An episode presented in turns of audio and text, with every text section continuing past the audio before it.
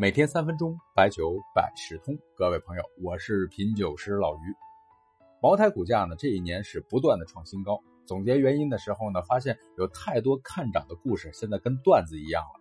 汇总之后呢，跟大家分享，让大家乐一乐。一般的证券分析师分析茅台股价上涨呢，总是这些原因，比如说高端酒的比率提高，变相的增加了利润，给商超配额，变相的提高出厂价，也利好在利润上面。海外的疫情啊影响比较大，但是茅台是以内需为主啊，所以不太受影响。茅台的护城河非常的明确，产品有定价权，所以呢也不受短期影响。作为第一大的市值公司，龙头呢会有相应的溢价，预收款基本上没有那种应收账款，所以说呢存货每年还升值，那当然也得涨啊。听着这分析师啊头头是道，其实呢散户呢也有自己的逻辑啊，甚至呢有点搞笑的逻辑。啊，我听到一些这样的声音，比如说最近特斯拉在上海建工厂，茅台股价也跟着涨，为什么呢？那是因为特斯拉有无人驾驶技术啊，开了特斯拉以后可以喝酒了呀，晚上就可以不用担心酒驾的问题了。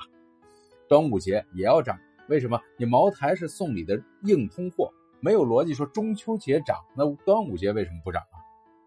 国家搞基础设施建设，那茅台也得涨，大项目落地回款，那就要得喝茅台呀。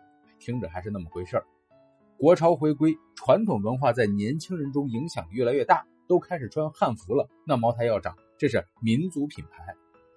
今年呢，茅台换了新的当家人，董事长是七零后，正干事儿的年纪，这得也要涨。最近呢，听说北斗的最后一颗卫星升空，组网完成，这也得涨。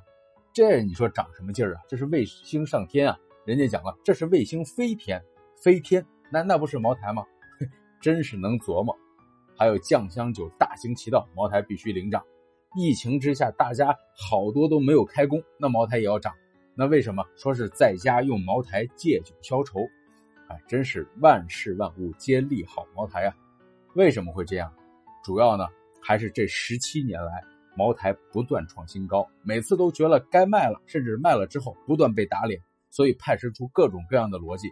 其实逻辑不重要。最重要的是不断的上涨，茅台截止到今年年中，市盈率呢已经超过了四十倍，市值超过了一点八万亿，已经超过了贵州省的 GDP 了。但是现在呢，看着这个趋势还是没有回调的痕迹，外资机构也是一窝蜂的抱团，相信十万多块钱一手的茅台里面的散户啊，真的已经不多了。咱们没买茅台股票的，那羡慕之余，都希望什么时候茅台他妈往下调，回调一下呀。